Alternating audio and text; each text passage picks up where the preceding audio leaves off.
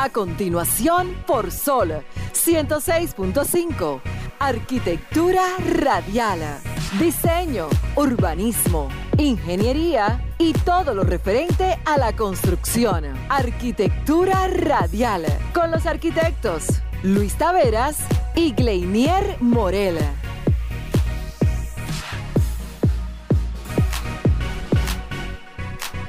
Muy buenas tardes, sean todos bienvenidos arqueoyentes, un domingo más a compartir con nosotros todo lo relacionado al sector de la arquitectura, la ingeniería y la construcción de la mano de un servidor Luis Taveras, Gleiniel Morel y Alejandro en los controles.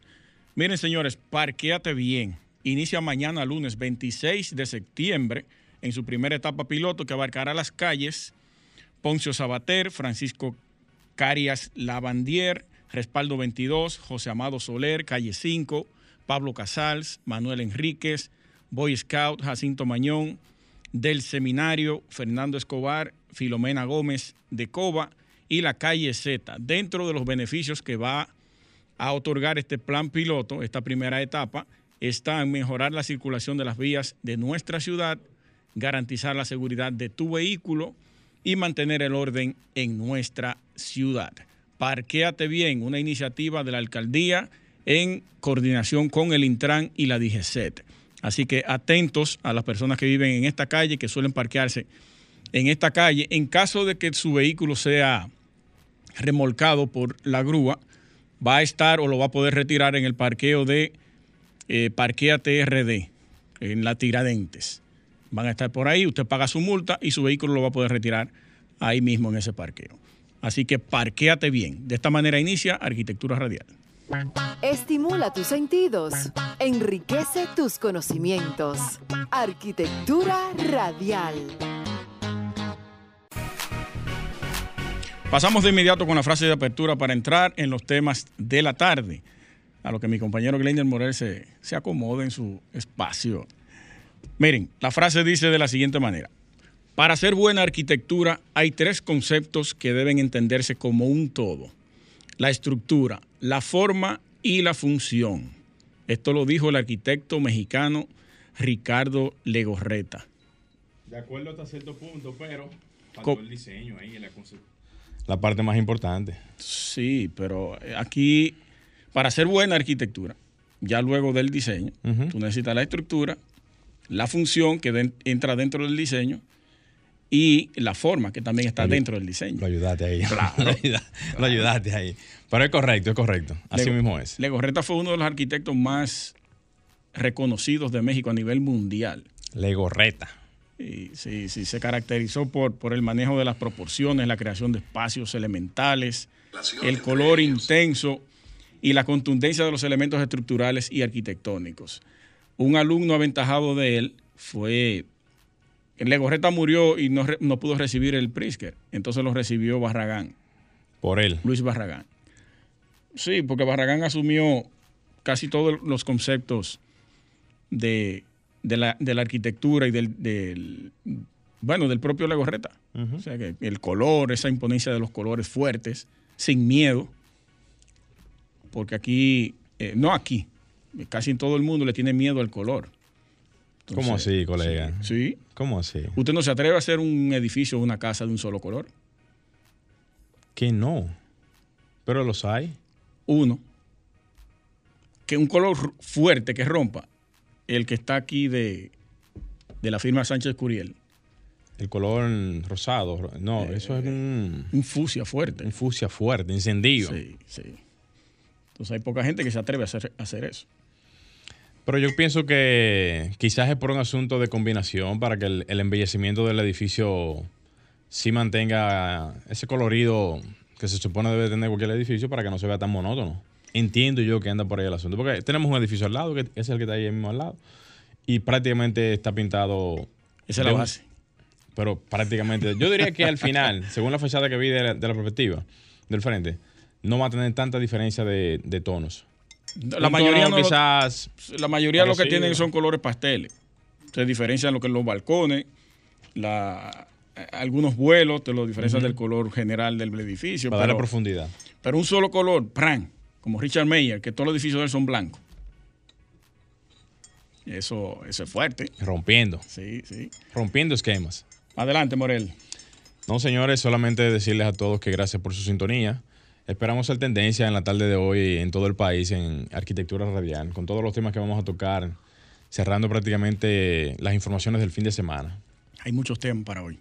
Así es. Ojalá y el tiempo nos dé. Vamos a aprovecharlo de temprano. Sí, sí, ojalá el tiempo nos dé porque eh, yo, bueno, sí, vamos a tocarlo ahora es. Ey, cuidado. ¿Qué, qué tú estás, ¿Qué tú estás pensando? Usted sabe que uno es político por naturaleza. Uno cree que no, pero la política está inmersa en, todo, en todos los escenarios de la vida nacional. Aristóteles decía que el ser humano es un animal político. Entonces, uno no puede estar exento por ser arquitecto de la política, porque la, la arquitectura depende directamente de la política y viceversa. En, en, en, la vida de todo ser humano, sí. O sea, sí, sí. hay todo tipo de situaciones que generan políticas. Es que nada se hace sin la política. Las sociedades se organizaron gracias a la política. Entonces yo digo esto es por las declaraciones que dio el senador Antonio Marte de que en el Senado se está pasando hambre. ¿Cómo así?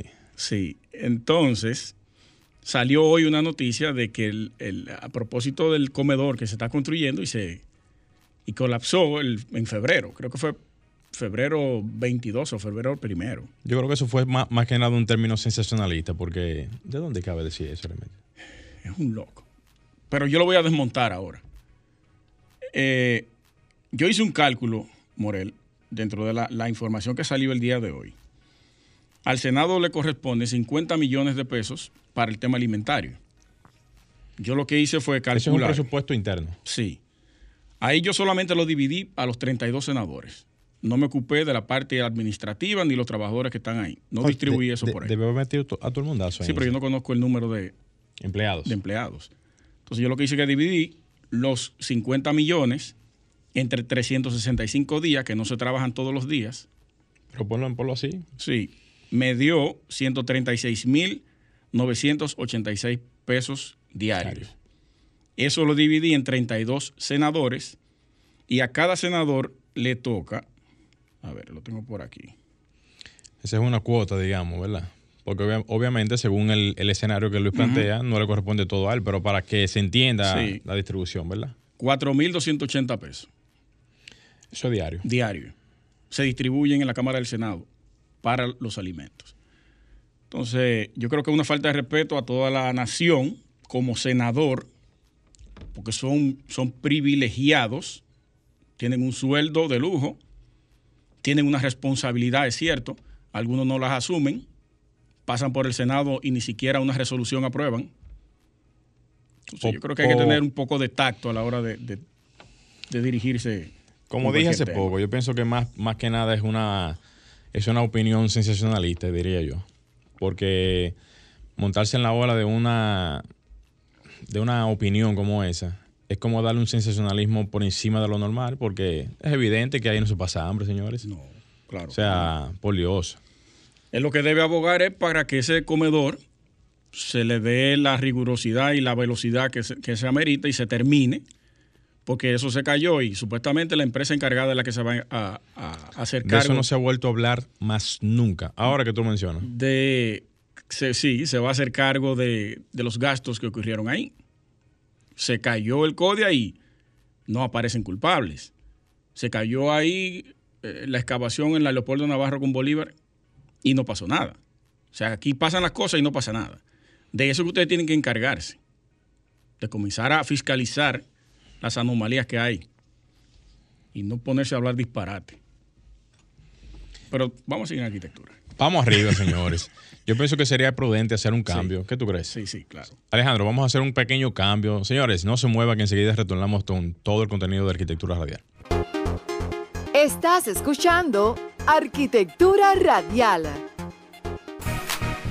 Continuamos en Arquitectura Radial. Recuerden que pueden hacer su llamada a cabina para cualquier eventualidad que esté ocurriendo en su sector respecto a alguna anomalía o alguna mejoría en la arquitectura o la construcción a los 540 809 540 1065. También agréguenos a su WhatsApp al 829 630 8811. Miren, el jueves pasado nosotros eh, fuimos invitados por la empresa CatBeam, capacitación y asesoría técnica en Building Information Modeling, eh, dirigida y gerenciada por nuestro amigo el arquitecto Héctor Santana, donde se nos dio la oportunidad de ser maestro de ceremonia, una experiencia nueva. Un debut. Ay, ay, ay. Eh, uno, en principio, un poquito, hay un poquito de presión, ¿eh? pero fue muy bueno el evento, eh, muy concurrido, una, una asistencia muy buena de muchos colegas que quisieron conocer cómo surge esta herramienta, Archicad, que fueron sus 40 años.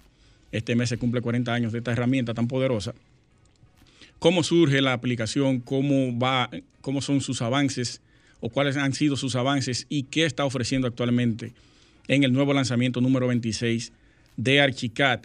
Agradecemos como programa Arquitectura Radial la distinción y como persona, Luis Taveras, que nos hayan elegido para poder dirigir y ceremoniar, maestrear esta importante, este importante evento. E. Morel. Correcto, eh, aprovechando también y felicitar a las personas que estuvieron dándose cita ya, porque hubieron muchas preguntas, eh, inquietudes, a los directivos de, de, de Archicad, Graphisoft, aquí en República Dominicana, y que compartieron no solamente el programa, sino también las experiencias de, diferentes personas que allí se dieron cita, explicando cómo el programa de Archicad ha desarrollado y resuelto muchísimas de las inquietudes que tienen los profesionales en el área. Eso a lo largo del tiempo ha hecho que se hayan realizado mejoras y todas esas, digamos, eh, renovaciones que se hacen cada año, pues hay una actualización de la Chicad 20, 21, 22 y así sucesivamente que va haciendo que el programa vaya siendo mejor cada día más. Así que aprovecho también por esta vía y felicito también a Héctor Santana por desarrollar el evento, por darle la importancia que se merece. Es un esfuerzo bastante importante, tanto desde la parte económica como también logística y para llevar a cabo un proyecto de, presentación de esa naturaleza hace falta mucho esfuerzo. Así es. Así que felicitarlos a, él y a todo el equipo que los acompañó en aquel día. Un evento simultáneo internacional. No el mismo día, pero el mes completo ya han estado celebrando a nivel internacional los 40 años de, de Archicad. Así es. A través de la empresa Graphisoft. Es correcto. Pasamos con su comentario de la tarde, Moreno. Sí, vamos arriba. Yo pienso que sí, vamos a entrar de una vez con los temas de la, de la tarde de hoy. Estamos esperando que la, arquitecta Stephanie Gutiérrez nos confirme. Y me dijo que aterrizó hace unas horas. Entonces, está bien. Pero aquí ya. No. Ah, pues ya otro, lugar en Europa. Está haciendo un tour. Eh. Pero mira qué bien, yo quiero aprovechar y darle las gracias a la arquitecta Stephanie por poner en alto el nombre de arquitectura radial en diferentes países del, mundo, porque ella lleva puesto ahora mismo un hoodie, un hoodie del programa que tiene justamente la insignia y el logo del mismo programa. Y cada vez que ella va a un lugar, se hace una fotografía, nos las manda y eso de verdad que se le agradece. Se siente bien. Se siente muy bien, porque estamos poniendo el nombre de arquitectura radial, que de seguro alguien le ha preguntado a ella de qué se trata el, logo, el jury y el, vamos a decir, el... El, nombre, ¿qué significa el nombre, ¿qué significa eso? De seguro alguien le ha preguntado. Y fácilmente ahorita se, suman dos o tres personas que tú no sabes ni siquiera dónde es que son.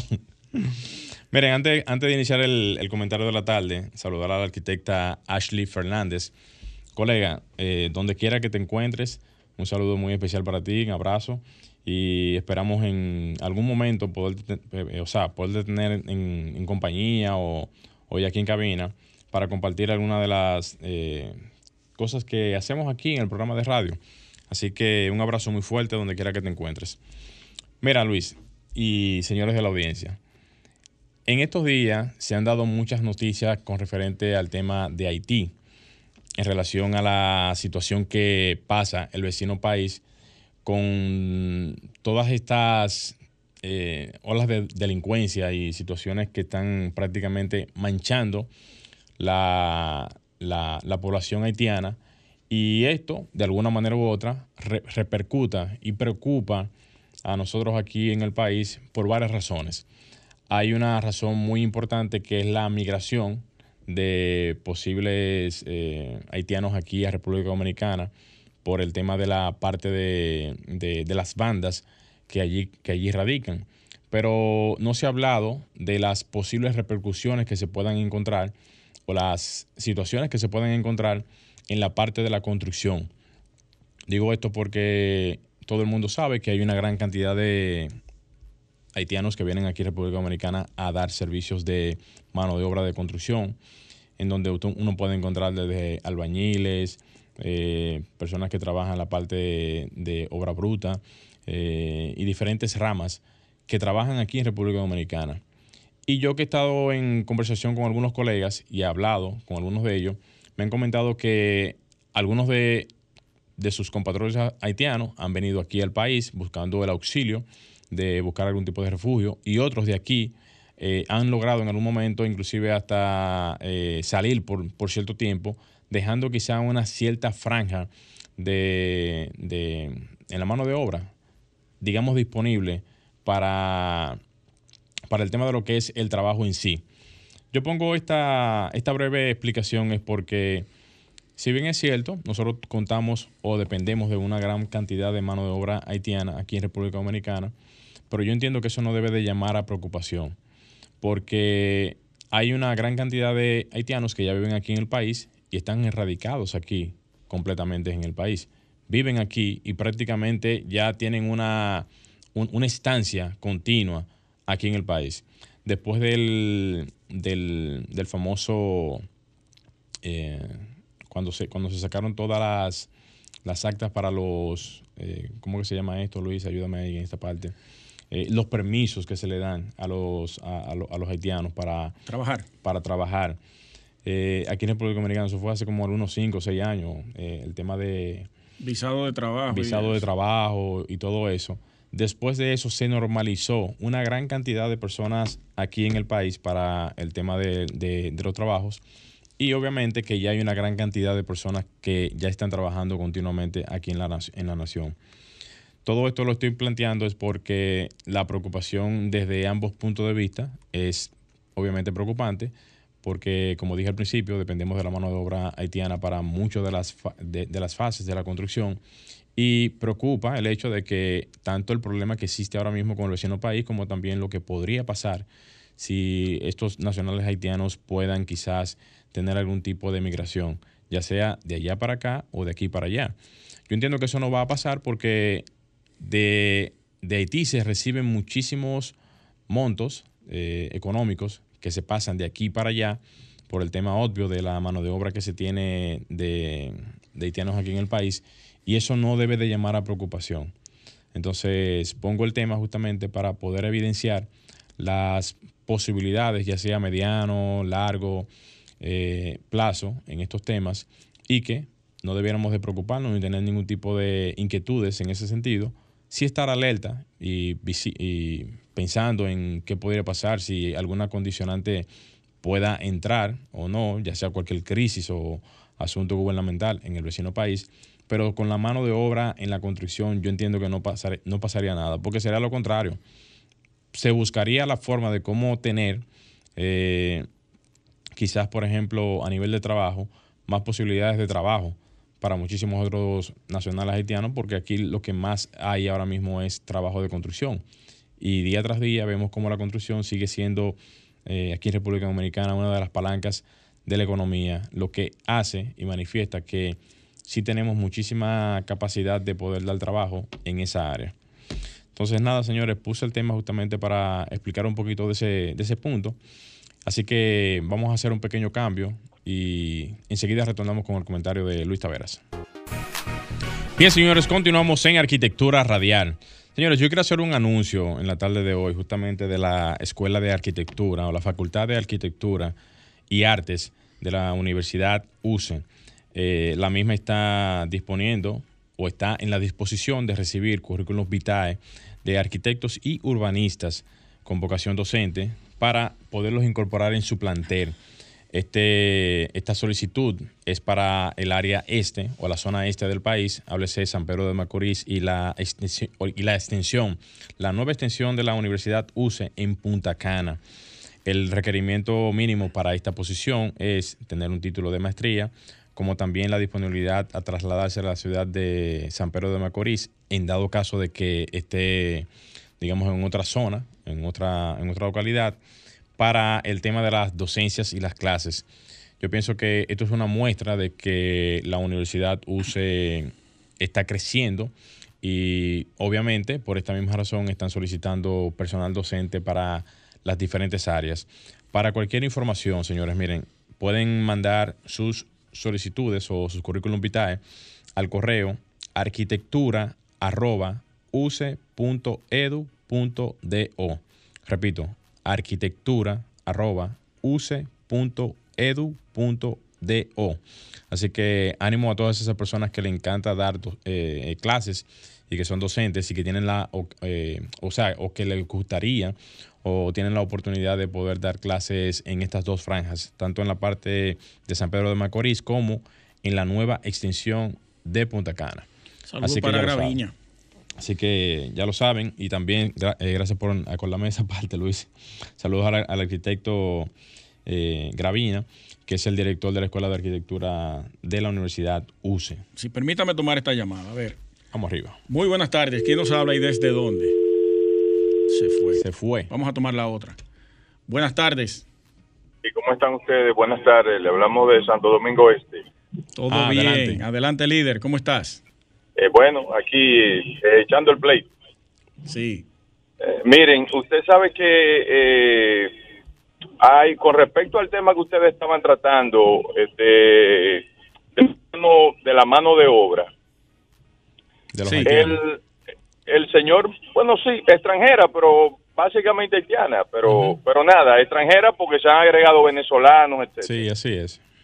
Al señor ministro de Trabajo, un amigo, le entregó un anteproyecto eh, a través de un levantamiento que hizo y eh, ahí identificaba de dónde se pueden eh, conseguir hombres y mujeres de nacionalidad dominicana y de las y los extranjeros también que por edad y género y estatus migratorio puedan eh, brindar una labor básicamente en las áreas agrícolas y de construcción, que son los sectores que más contratan extranjera ilegal sí, así es. y se basan en que el dominicano no quiere trabajar.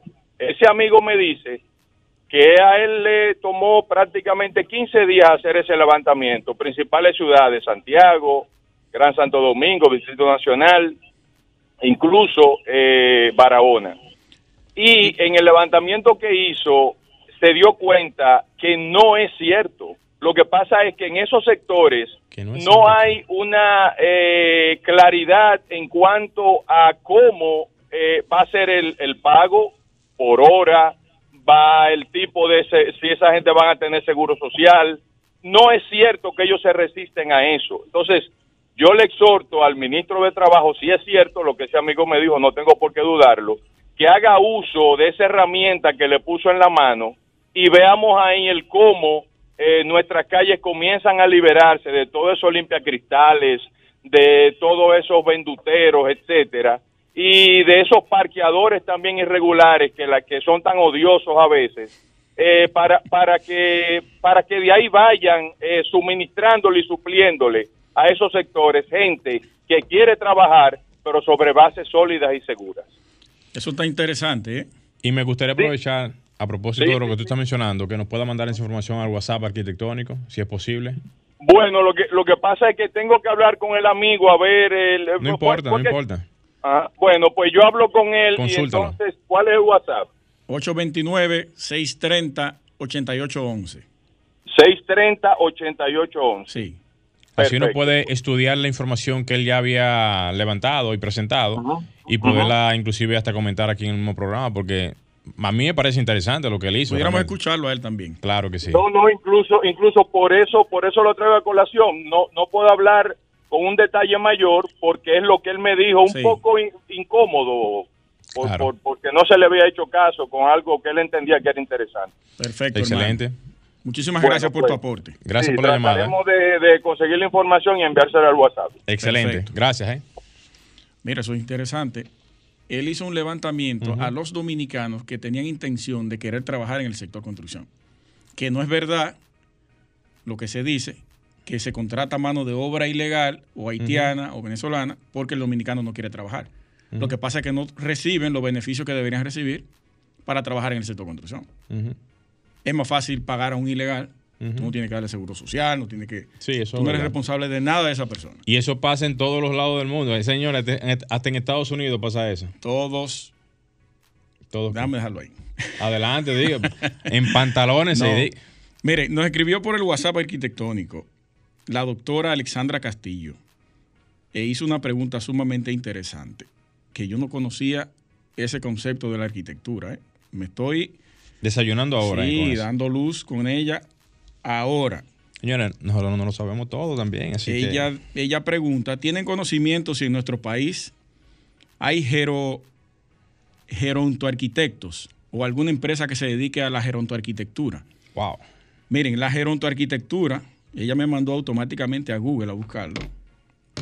Es o se refiere al diseño o reestructuración de espacios para adultos mayores que cuentan con comodidades que esta población requiere no solo para vivir, sino para divertirse sin mayores complicaciones. Geronto Arquitectura. Nosotros le, le devolvimos y le escribimos que solamente habíamos escuchado sobre la accesibilidad universal, Eso es lo más cercano a que eso. abarca todo, pero esto ya es una especialidad en esa parte. Eso es una especialidad dentro de la especialidad. Sí, es así. Porque mira, lo que tú mencionaste ahora de, de, de accesibilidad es una Es especialidad. una especialidad. Pero eso que ella menciona es una especialidad dentro de esa especialidad porque corresponde a un nicho eh, muy específico. dentro de esa universalidad. Exactamente. Sí, sí, o sea, puede. es como que tú te estás especializando doblemente en un, en un ambiente donde, wow, ¿qué te puedo decir? Eso es un área muy poco atendida. Y mira, ella es, ella, evaluación de, de adultos en general, evaluación integral para adulto mayor, para el adulto mayor, evaluación prequirúrgica y visitas a domicilio. O sea que ella tiene una especialidad en el adulto mayor. Vamos a investigar más sobre eso. Vamos a conversar más con ella Mira, sin ánimo de... para que nos arroje luz en ese sentido y ver quién trata ese tema aquí en República Dominicana. Eso iba a decir. Sin ánimos de echarle más tierra a, ese tema.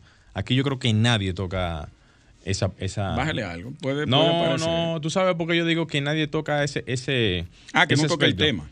Bueno, sí, ni que lo trata.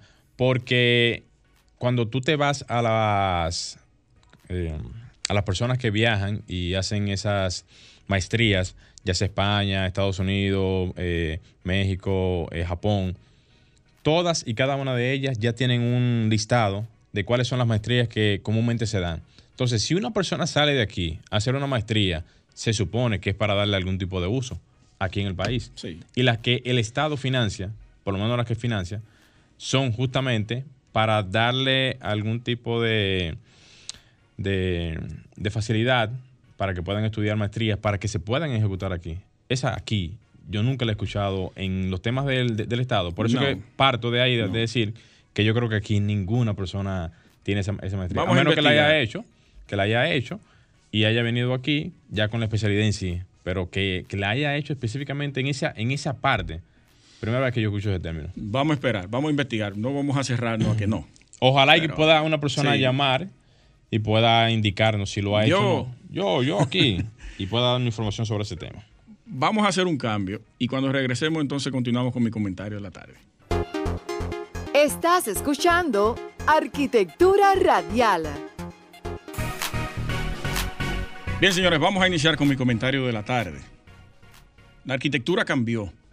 Existe una realidad rural en la arquitectura de la República Dominicana que cada año nos evidencia y nos expone ante una temporada ciclónica. Una temporada que se mantendrá por los siglos de los siglos porque nosotros no podemos tomar el país y moverlo. El país va a estar aquí todo el tiempo y vamos a estar recibiendo cada año y empeorando el tema de eh, la ruta de los ciclones, la ruta de los huracanes y estos fenómenos naturales que nos golpean cada año y que sabemos que, que ocurren, al igual que en Puerto Rico, nuestro pueblo vecino, país vecino. Pero sí nos corresponde a nosotros implementar políticas públicas que puedan proteger o nos puedan proteger ante estos fenómenos naturales. Eh, yo me refiero específicamente a la parte de la arquitectura y tiene que ver con la ley de ordenamiento territorial, que tiene ya eh, un par de años en el Congreso Nacional y todavía no se ha podido madurar ahí dentro. A esa ley se le puede sacar cédula ya. Tiene más de 20 años. Por eso, se le puede sacar cédula. Increíble.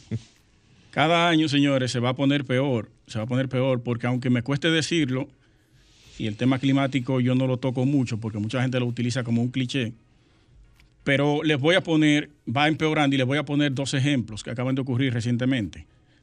La misma semana que Fiona toca República Dominicana y toca Puerto Rico, se producen dos sismos, uno el domingo pasado y uno el lunes, domingo 18 y lunes 19, México y Taiwán.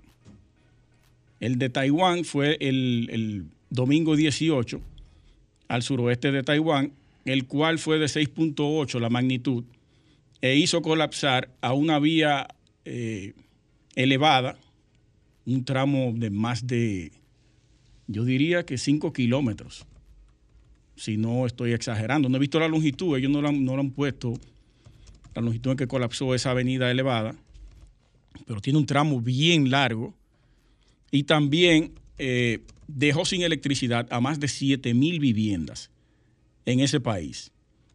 Lo de México es algo interesante y de estudio porque el lunes 19 se produce este sismo de 6. punto- a ver, de 7.7, 19 de septiembre. Resulta que en el 2017 también, el 19 de septiembre, se produce otro, otro sismo catastrófico, se produjo de 7.1. Y en el 1985 se produce también otro sismo, el mismo 19 de septiembre, de 8 grados, de magnitud 8. O sea que coincidencialmente México tuvo tres sismos fuertes en una misma fecha. Y luego entonces una réplica el jueves, creo que fue jueves 22, a causa del mismo sismo del lunes, pasa esto. Yo lo digo todo esto porque en República Dominicana sabemos que cada año tenemos esta situación respecto a los a la ruta de los huracanes, el, paso de los de estos fenómenos naturales y no nos preparamos. En la trayectoria que tenía Fiona antes de tocar eh, Puerto Rico era por el centro de República Dominicana que venía. Imaginen lo que hubiese ocurrido tanto en Santo Domingo aquí, toda la orilla del río Sama, el centro de, de la República Dominicana, toda la parte agrícola, que aunque se tocó y se, se maltrató, Atomayor, El Ceibo, Miches, La Altagracia, esas provincias del este. Pero si hubiese entrado por el centro, hubiese sido una total catástrofe. La República Dominicana hubiese retrocedido varios años. Porque arquitectónicamente nosotros no estamos preparados para un fenómeno ni siquiera categoría 3, ni categoría 2, que fue ese. Imagínense un huracán categoría 4. Todavía estamos tratando de reparar lo que pasó en el David. Todavía. Y de ahí en adelante hemos tenido como 10 pasos de huracanes y ciclones. Con esto, ya para finalizar, lo que quiero significar es que estamos reconstruyendo y construyendo nuevas viviendas. Hay 8.300 viviendas que se van a reconstruir. De esas 8.300, hay 5.500 que se van a, a- construir en el este, reconstruir en el este, y 2.300 se van a construir desde cero. Ahora, ¿cuáles son las características de esas viviendas? Madera, zinc y un chapapote en el piso. Simplemente, darle solución, perfecto. Hay mucha gente que está ahora mismo en la calle sin nada. Estamos totalmente de acuerdo con esa respuesta del gobierno y muy efectiva. Hay que, hay que sacar eso eh, eh, a flote. Muy efectiva la respuesta del gobierno. Pero hay que cambiar la metodología de construcción para la respuesta de estas catástrofes. No podemos volver a construir la misma vivienda vulnerable para cuando se avecine el año que viene, tengamos el mismo problema. Y haya que volver a salir a rescatar a esta gente que está desahuciada por un, por un paso de un fenómeno natural. Entonces, pongámonos a estudiar las viviendas sociales con una característica arquitectónica que puedan protegerse ellas y proteger a quien las habita. Alejandro Aravena liberó los planos de las viviendas sociales que él tiene, ya que no quieren lanzar un concurso de diseño para los arquitectos y que puedan dar una respuesta a esa solución, tomen esos planos que están gratis. Yo los tengo, incluso se los puedo mandar si me llaman. Él lo liberó para que lo puedan utilizar en América Latina.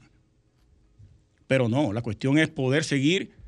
Se destruye, yo construyo, se destruye, yo construyo. Y no es solo este gobierno. ¿eh? Eso es un tema histórico. Porque la debilidad en la calidad arquitectónica en este país es muy precaria. Y a nadie le importa eso. A nadie le importa. Es más fácil responder, dar una respuesta populista que dar una solución de calidad. Vamos a hacer un cambio, Alejandro. Rápido. Estás escuchando Arquitectura Radial. Ya volvemos. En EFA Caifa tenemos correas galvanizadas tipo Z y tipo C, de 4 hasta 12 pulgadas. Metaldeck estructural, también contamos con alucin natural, prepintados y con aislante térmico. Llama ahora mismo al 809-544-2036 y cotiza sin ningún costo adicional. EFA Caifa. Estás escuchando Arquitectura Radial.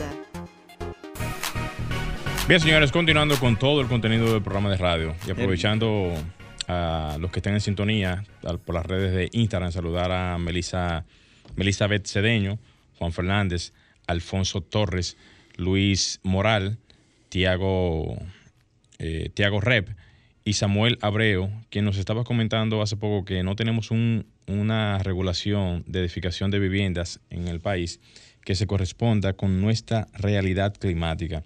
A propósito del comentario que tú hacías en relación a, al tema en cuestión de los huracanes. Precisamente por eso, eh, que incluso el, tema de vivienda feliz tiene unas características sumamente débiles. Yo creo que les puse aquí en algún momento donde para mí pareció una locura lo que yo veía ahí, sobre un tema de vivienda social. Eh, estamos en el siglo XXI, estamos en el 2022, señores, y todavía estamos pensando en madera solapada, un chapapote y, y, puntales en cada esquina. Eso es lo más económico que existe. Y un techo de zinc. Lo más económico que existe. yo estoy de acuerdo, sí, para dar respuesta, perfecto. Pero busquémosle una solución urbanística y arquitectónica, una respuesta natural a la parte del este, que es la más afectada todo el tiempo para el tema climático, y démosle una solución ya que pueda mantenerse en el tiempo. Alejandro Aravena solucionó un tema en una, en una lardera de un río. Él dice que para fenómenos geológicos, respuestas geológicas. Lo que hizo fue generar un bosque antes de la, del proyecto urbanístico social que él hizo, retirado del, río, generó un bosque y montañas. Entonces, cuando el río sube, se topa con esto. ese viene siendo como un... Una barrera. Una barrera natural. Natural. No hay que colocar, porque él dice que si tú contratas las, las constructoras, lo que hacen es encarecerte el proyecto. Hormigón y cemento, métele esa vaina ahí. Pero sin embargo, tú le metes una solución natural a eso, geológica, tu, respuesta va a ser más duradera en el tiempo y más económica. Eso, eso es correcto. Y mira que a pesar de que, ¿cómo te digo? Estoy muy de acuerdo con el tema de cambiar el, la tipología constructiva para llevar el- al, al contexto en que vivimos hoy en día, utilizar her- herramientas más, más amigables. Y eso me hace recordar un famoso blog eh, tipo eh, de plástico, tipo plástico, que nunca llegamos a, la- la- o sea, nunca llegamos a tener la oportunidad de poder entrevistar a esas No. personas porque no pudimos hacer el, el contacto, pero son soluciones amigables a lo que es el medio ambiente, porque el plástico, digamos ustedes, señores, puede ser utilizado y prácticamente durar años y años antes de que se vaya a, a degradar. Y para soluciones arquitectónicas, aplica perfectamente para resolver este tipo de temas. Ayuda inclusive a que la configuración estructural de cualquier vivienda pueda tener mejor condicionante y que no se pudra con el tiempo. O sea, que una, una construcción pueda durar tiempo y tiempo y Se no aplican se vaya a la, dañar. la 3R ahí. Mira, dice eh, Samuel en el, en el live de arquitectura radial en Instagram. Ahí lo veo ahora. La ley de ordenamiento territorial es una necesidad de urgencia. Mientras no tengamos ley del POT, todo invento de mejor calidad de vida es en vano. Estamos de acuerdo. Lo que pasa es que hay un discurso permanente. Diablo, Uno, uno habla de eso año tras año, año tras año. Los arquitectos que, no, que nosotros estamos sucediendo hablaron de eso también. Y va a venir otra generación y va a seguir hablando de eso. ¿Por qué que no le prestan atención a las cosas que van a dar solución? Y el tema está en que si tú resuelves los problemas, ya no hay manera de buscarse.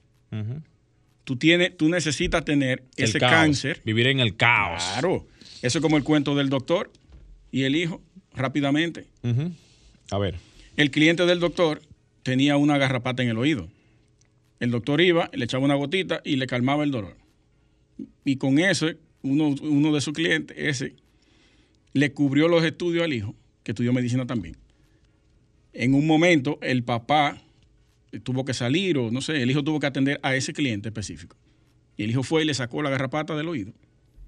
Entonces, cuando el papá volvió, dijo, papá, mira, le resolví el problema a fulano. Y le dijo, tú no sabes que con ese cliente fue que yo te cubrí la universidad. Entonces, eso es lo que está pasando con eso. Eh, le, le- le- le bajó fuego a los médicos de ahí. Me, me quitaste Le- el cliente más. Le bajó fuego ahí a, los- a los médicos. Usaste una, una, un ejemplo bastante ilustrativo y le mandaste fuego. ¿no? No, no, a los médicos no. Yo lo estoy poniendo en el área de nosotros. y los políticos. Lo que hacen ellos para poder mantenerse en, el- en el, en, Ay, el- Dios mío. en la palestra y en el puesto. Señores, nosotros somos los que más debiéramos estar interesados en esos temas, porque cuando se someten leyes que van de la mano con nuestro sector, deberíamos de ser nosotros quienes eh, deberíamos de estar al frente de eso. ¿Hay una llamada? Vamos a tomar esta llamada, Morel, escúchame. Dale. Buenas tardes. Sí, miren, ustedes buenas tardes. Ustedes saben cuál es el, el gran reto que tiene eh, esta gestión de gobierno. Sí. Es que ellos ganaron eh, sobre una base de vender una idea de cambio. Y este país ya venía cambiando, o sea, como tal, y venía evolucionando. Y las soluciones venían dándose poco a poco, por aquí, por allí, pero venían dándose. Entonces, cuando ellos vienen y, y la gente ve que lo que se está haciendo es un poco más de lo mismo y quizás justificando las cosas que se están demandando y no se pueden hacer, como por ejemplo el presidente, lamentablemente hay que decirlo, siete días antes de que se inicie el año escolar, convoca a unos periodistas y comunicadores para decirle que unos terrenos, una cosa, una aquello, por eso casi 400 mil muchachos no iban a poder O sea, siete días antes. O sea, que antes no se pudo ver. Entonces, son cuestiones que si los que están para ayudar al presidente no lo ayudan. Los asesores, Yo- asesores. Sí, yo, yo- no, asesores no, porque es que hay gente ahí con decreto para eso, que él Está bien. pone. Entonces, si no lo hacen, ¿cómo quieren después entonces diga que se confíe en, en eso? Entonces, para mí es un problema duro, de verdad que sí. Gracias por el aporte, Irving, Irving, creo, Irving creo que se llama. Irving. Sí. Tú sabes que, a propósito de, lo que él dice, señores, es increíble que todavía tengamos desde el 2012 escuelas y proyectos de, de esa naturaleza que todavía no se han terminado. Cuando el presupuesto de educación es tan grande y vasto que da y sobra para atender todos esos casos de proyectos de, de edificación. Lo que significa que la logística y el seguimiento para esos temas no se ha realizado correctamente para no, digamos, o sea, pa- para tener ese déficit de, estudiantes que no estén ahora mismo tomando clases, eso no puede ser o no debería de ser. ¿Por qué? Porque se supone que hay una planificación para todo. Y eso que dice el oyente de hace poco me parece muy atinado porque, señores, es cierto, hay que, hay que reconocer lo, lo- lo evidente. No puede ser que siete días antes se haga eh, de conocimiento público eso. Debe, haber, debe haber existido una solución al momento del lanzamiento de esa, de esa información. Señores, encontramos esto, está pasando esto, vamos a solucionarlo con esto y vamos a hacer esto. Punto. Hasta donde se pueda. Hasta donde se pueda. Sí, mire, yo, voy a- yo quiero decir algo antes de irnos. Va a sonar contradictorio y yo sé que usted me va a refutar. Y muchos de los oyentes también, en algún Vamos a ver. momento. Y lo voy a leer porque quiero que se entienda bien. Ujú. Eh, el sector construcción es uno de los que más aporta al PIB, ¿verdad? Eso lo hemos dicho aquí todo el tiempo. Pero ante los fenómenos naturales es el que menos sufre. Atienda por qué. No sufre en términos económicos, al contrario. Hay que volver a reactivarlo y eso significa más empleo, más producción y más dinamización de la economía. Sin embargo, el turismo, la agricultura y la minería, al, depender de la construcción, por sus infraestructuras, al pasar de los fenómenos, se paralizan sus actividades y se reactiva nuevamente la construcción. O sea que Tiene sentido. mucho sentido. Sí. Y ese análisis yo lo saqué por un artículo que salió respecto a las pérdidas que va a recibir el turismo, la agricultura y la minería. Entonces ahí entra de nuevo la construcción y se reactiva de nuevo el sector. O sea que este sector no pierde. No, no pierde. No pierde. No pierde. Siempre gana. Aunque Siempre las infraestructuras se deterioren, pero se reactiva. se reactivan.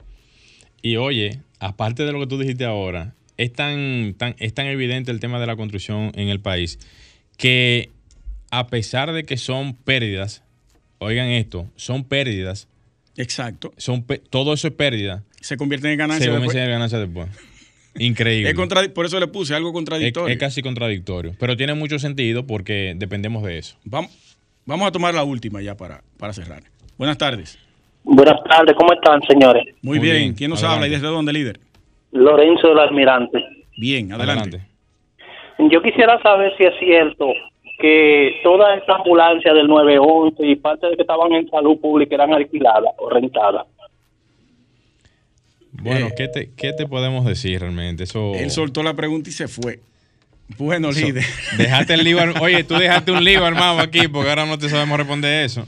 Nosotros no manejamos esa información, hermano. No, Pero mira. gracias por tu llamada. En realidad, eh, sí te pudiera decir lo siguiente. Para cada una de esas situaciones que se han dado en...